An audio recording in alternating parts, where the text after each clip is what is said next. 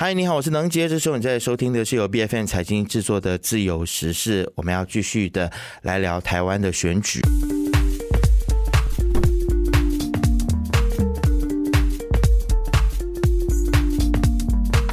蓝白河正式的已经破局了，接下来台湾的选举要怎么走？我相信很多大马的民众也都非常的关心，因为毕竟很多大马的民众都都认为说台湾是民主的灯塔。那四年一次的台湾的选举呢，其实呃这里的华人特别的关心，最直接的反应就是很多的家长都在思考说要不要把孩子送到台湾去留学，认为台湾是不是现在很乱？那如果把台孩子送过去的话，会不会有什么样子的影响啊？对我自己个人来说呢，可能有点多虑，但是我的这样子的一个说法也不足以就是去让大家觉得说台湾是安全的，或者是台湾的政局其实没有大家想象的这么乱。所以今天我们还是要在节目当中再次请回旅美的政治系教授叶耀元教授来到节目当中，跟我们来从不同的角度来来一起来分析啊。教授你好。哎，能姐你好，各位听众大家好。对，那么其实我们上一集就谈到了这个蓝白和破局嘛，然后接下来会有一些怎样子的发展。我想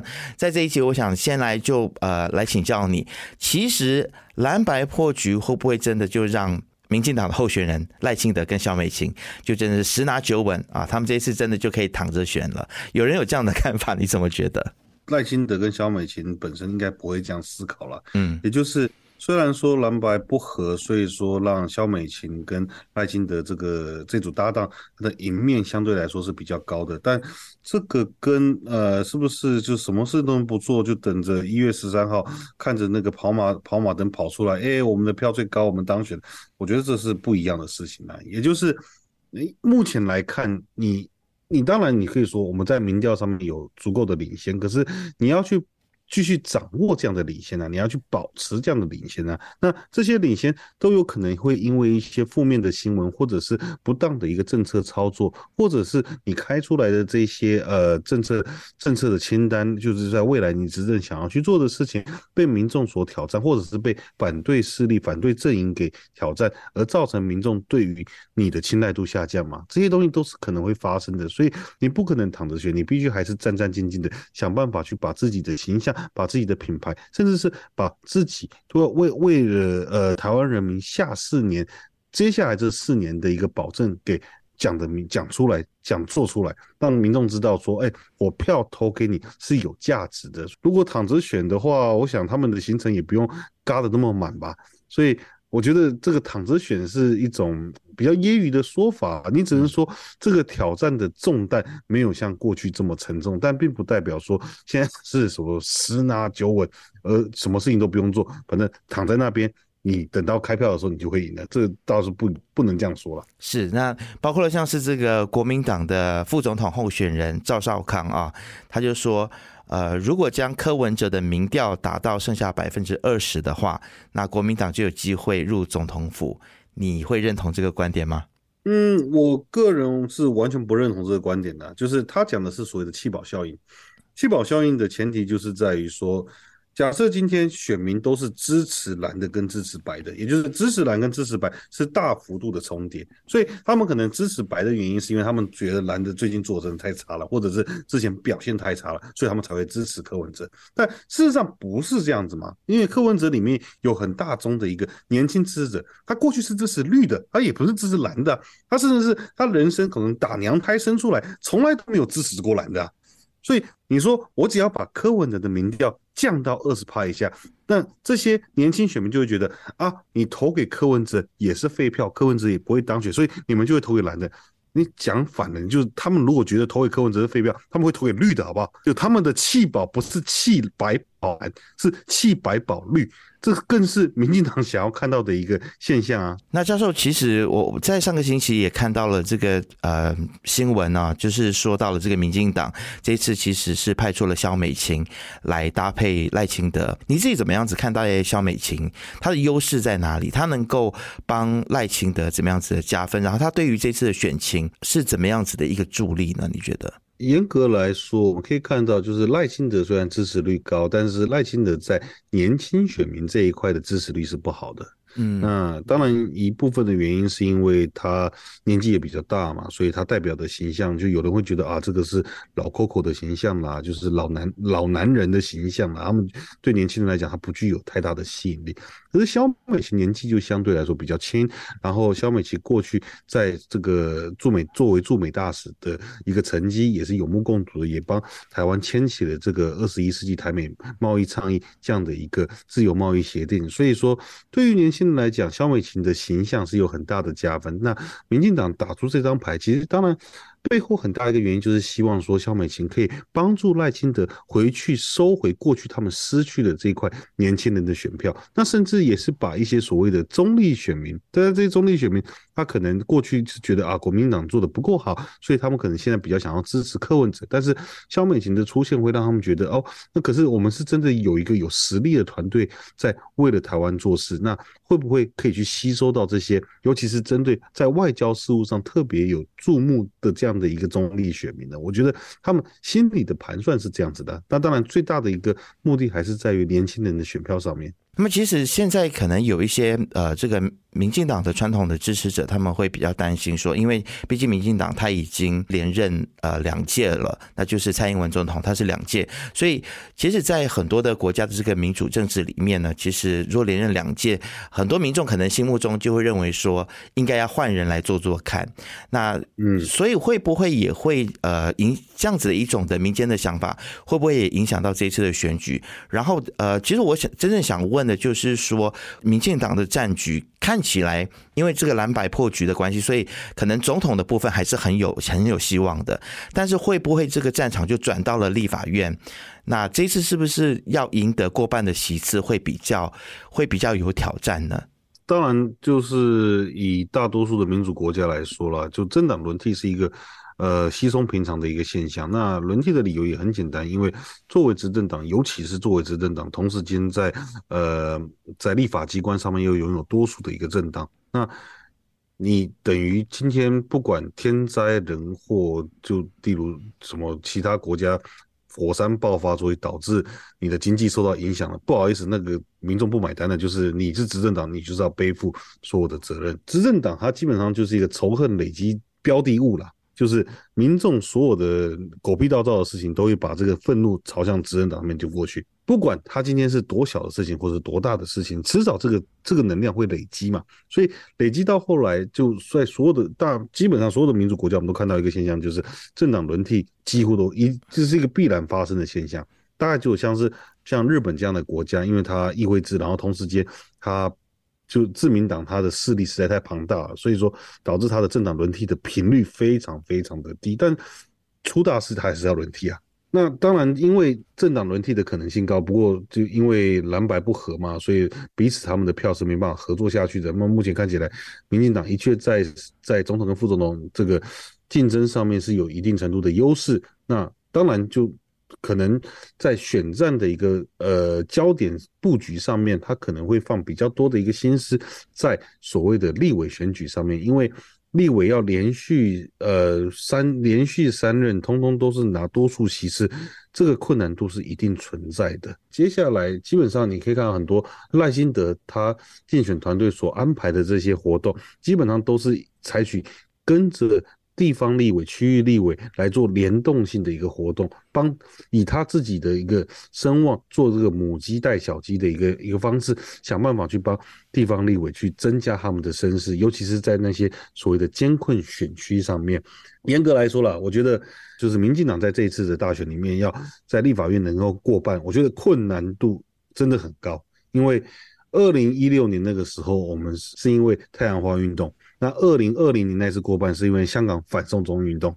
那二零二四年如果这次要过半，呃，现在看起来中共蛮乖的啦，所以我觉得他们应该不大会在接下来一个多月里面搞什么奇怪的事情，因为他们基本上做了什么事情都是在帮民进党加分而已，所以他们大概什么事情都不会做。那在他们不作为的一个条件之下，如果民进党想要在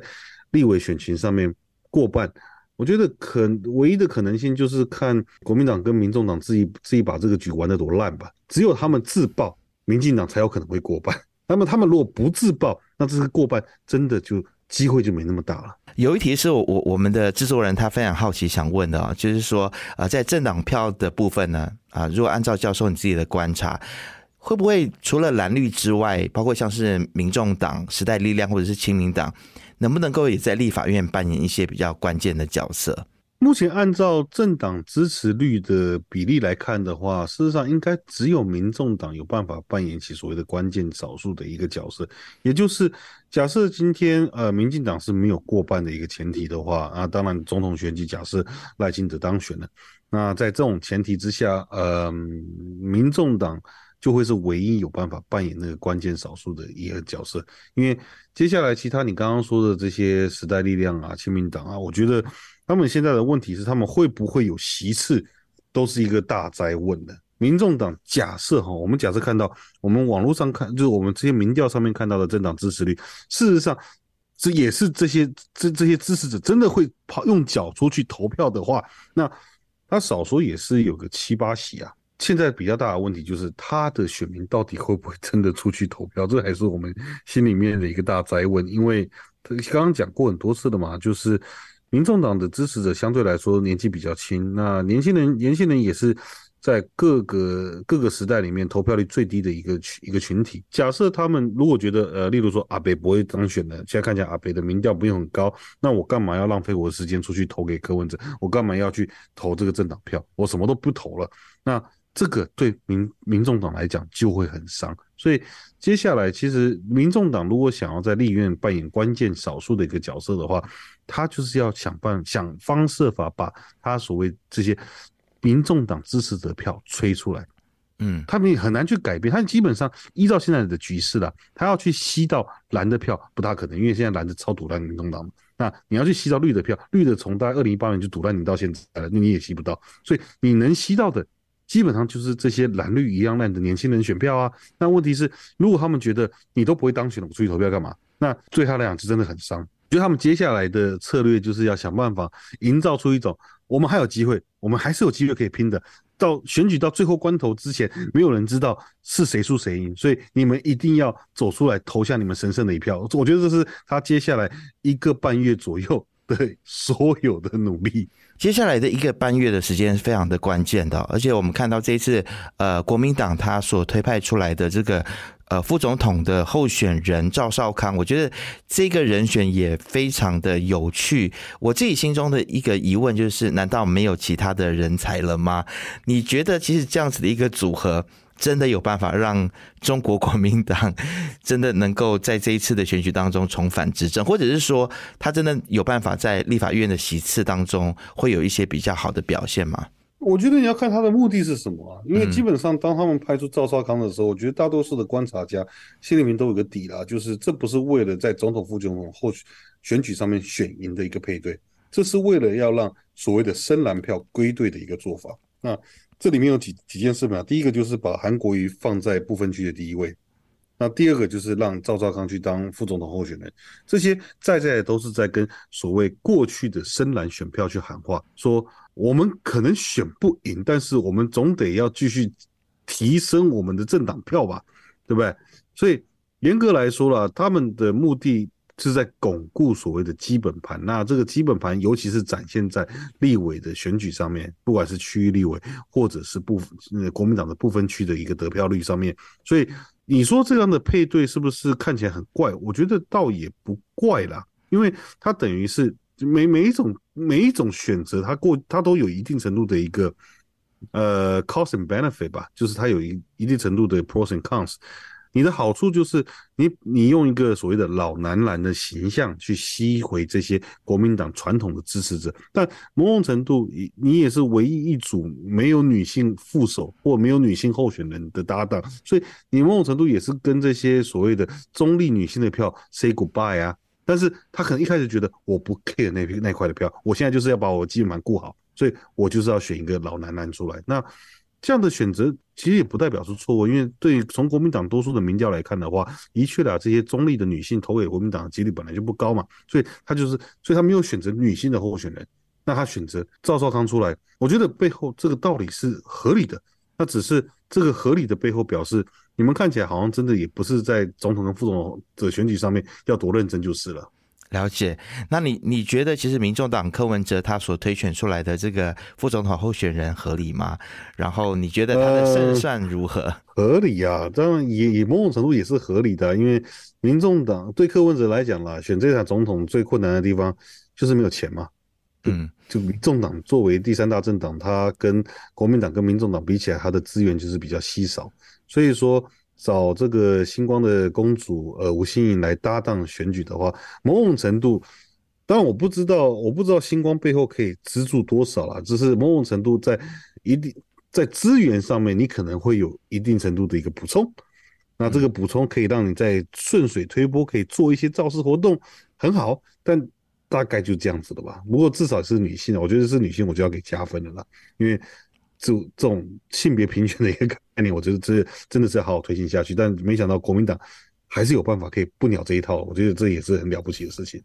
那但是但是你说吴欣盈代表什么特别的一个政策的观点？我觉得倒也没有吧，他连当立委都没什么新闻啊。那我想最后呢，还是回到这个大马民众非常关心的这一次台湾的选举。那最切身的就是很多的父母会担心说，如果民进党再次胜选的话，会把台湾推向战争。所以现在很多父母都在考虑说，不让孩子去台湾留学啊。所以教授，你对于这样子的一个担忧有什么样子的看法呢？嗯，基本上啦，民进党执政了八年，事实上，民进党前前后后加起来执政了也十六年吧，阿扁八年，小英八年。那这十六年过去的时候，台湾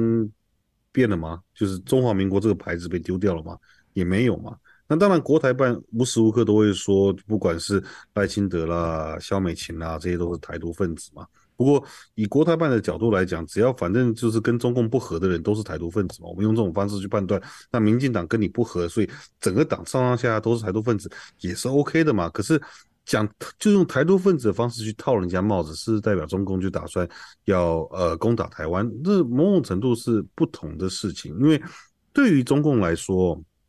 现阶段台海的现状，就是我们说的这个和平的现状，其实是最好的一个结果。因为当他去挑战这样的一个和平的时候，不管是今天会不会遭受什么台湾的一个反抗，或者是会遭受所谓的美国的一个介入，这些潜在的危机、潜在的几率，他都要计算在里面。但当他计算下去之后，基本上所有的战争，它的代价都是非常的、非常的庞大的。也就是，当他打破这样的一个和平，对于中共来讲有什么好处？就是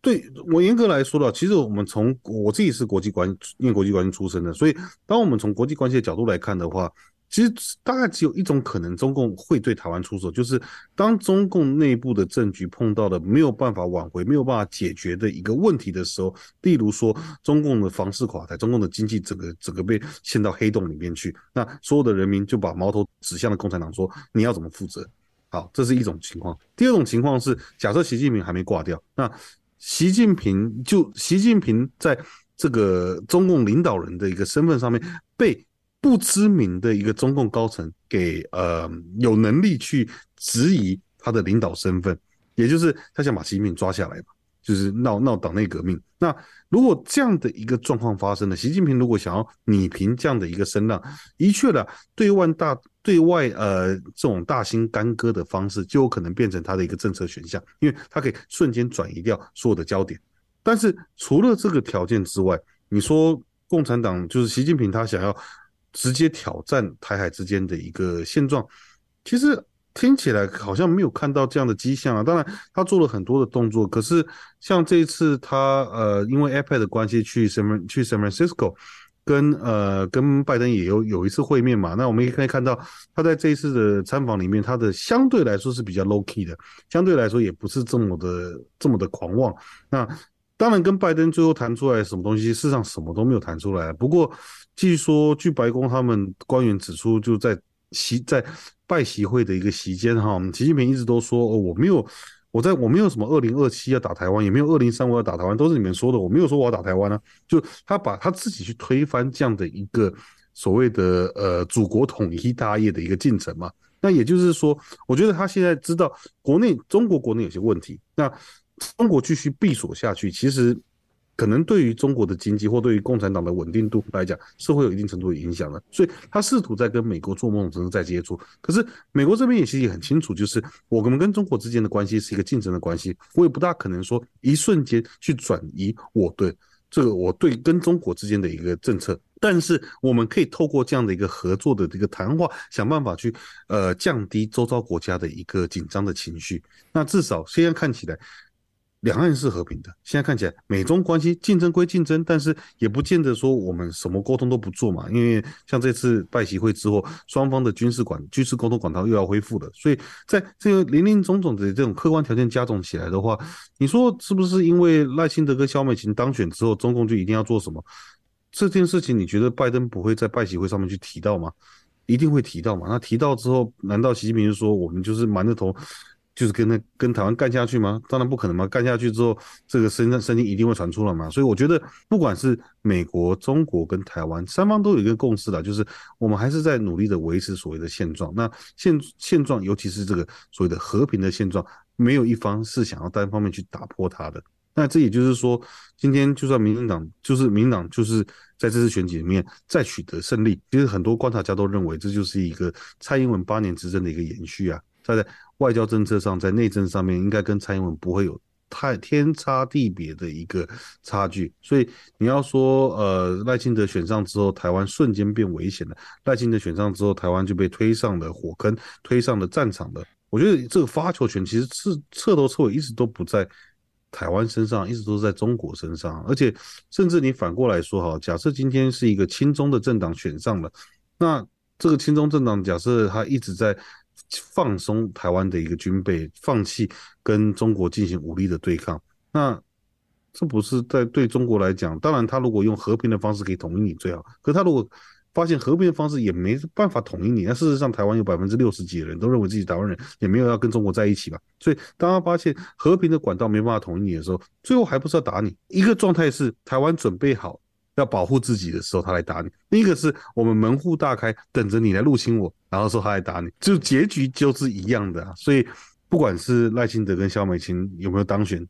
都不大可能会超脱出我们所谓中华民国宪政体系的一个现状啊。其实台海的和平，真的就是不能够只是去单看说究竟是谁当选了台湾的总统，我们还还要从国际局势还有中美的关系来看。而且，如果这个战争是真的是不可避免的话，或许民进党的这个执政的时候，台湾比较。呃，好的，去做好这个迎战的准备。那在整个的安全性上面，可能跟没有做好准备要去迎战的这一方相比较之下，大家可以去思考哪一个是比较安全的。最最核心的概念就是，就我们在谈的是战略上的贺主。当你的准备越充足的时候，就表示对方侵犯你，他所付出的代价是越高的。所以。民进党一直是要把这个代价往上加，让中国三思而后行。所谓的亲中政党，他的做法就是把这个代价往下降。那事实上，往下降之后，对于中共来讲，事实上这个战争的可能性。反而还是更大的。是，那不晓得今天我们的节目是否有消除了一些这个父母亲要送孩子去台湾之前的一些疑虑，或者是说可能有一些的政商上面的一些往来。呃，希望也可以透过今天的这样子的一个分析，带给大家一些不同的想法。非常谢谢叶教授今天来节目当中跟我们的分享，谢谢你。哎，谢谢大家。自由时事是 BFN 财经制作的节目，你可以在财经的官网 c i g i n d m y BFN 的网站以及手机应用程式以及各大播客平台都可以听到我们的节目。自由时事，自由聊时事，我们下次见。